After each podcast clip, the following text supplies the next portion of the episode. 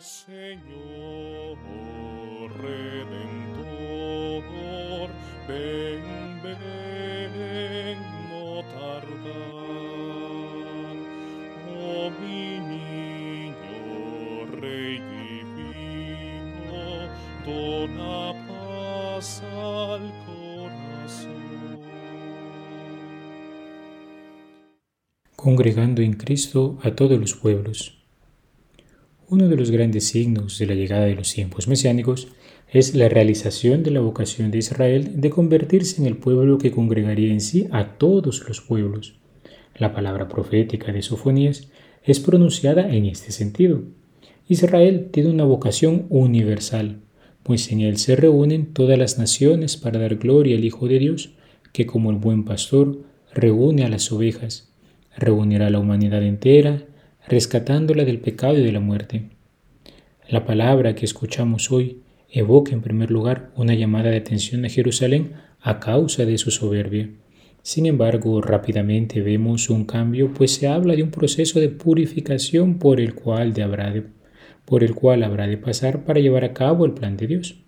A lo largo de la historia de la salvación, es posible observar cómo numerosas veces los hombres que habían pactado una alianza con Dios terminan cayendo en infidelidad, se distancian.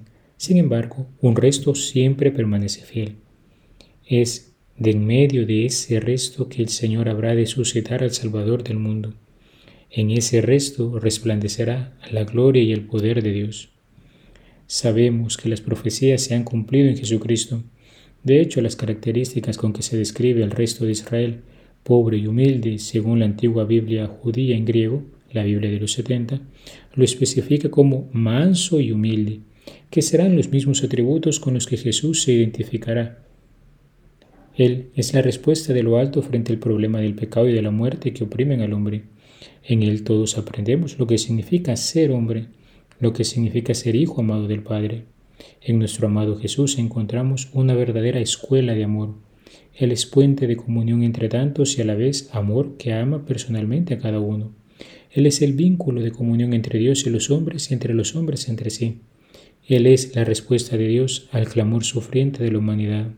En un primer momento, en su sentido más literal, la parábola de los dos hijos es una llamada de atención a los escribas y fariseos, que escuchando la predicación de Juan Bautista y viendo sus efectos en la vida de tantos pecadores que se convierten, no le creyeron, no se dispusieron a coger el reino que llegaba con Cristo Jesús.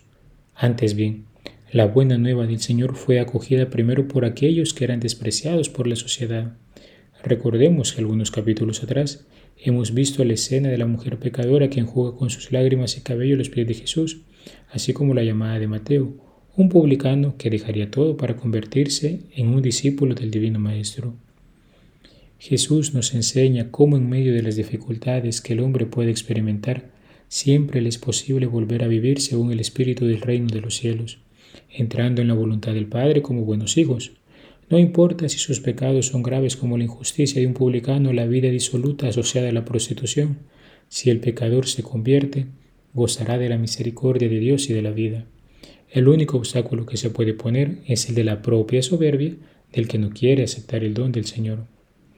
Benedicto XVI en alguna ocasión nos recuerda que en este pasaje del Evangelio no encontramos solo dos hijos, uno que dice sí, pero al final no cumple, y uno que dice no, pero al final sí cumple, sino que encontramos un tercero también, uno que dice sí y cumple la voluntad del Padre.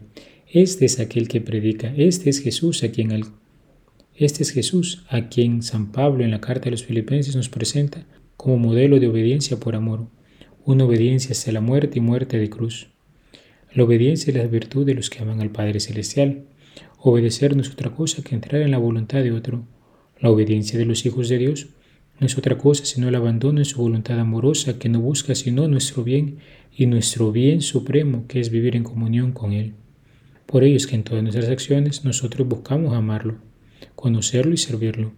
Hemos de aspirar a perfeccionar cada vez más nuestra obediencia al Padre, de modo que sea siempre pronta, a la primera, alegre, sin refunfuñar, sin quejarse, sin malas caras, y sencilla, sin complicaciones que buscan manipular las cosas para salirme con mis egoísmos.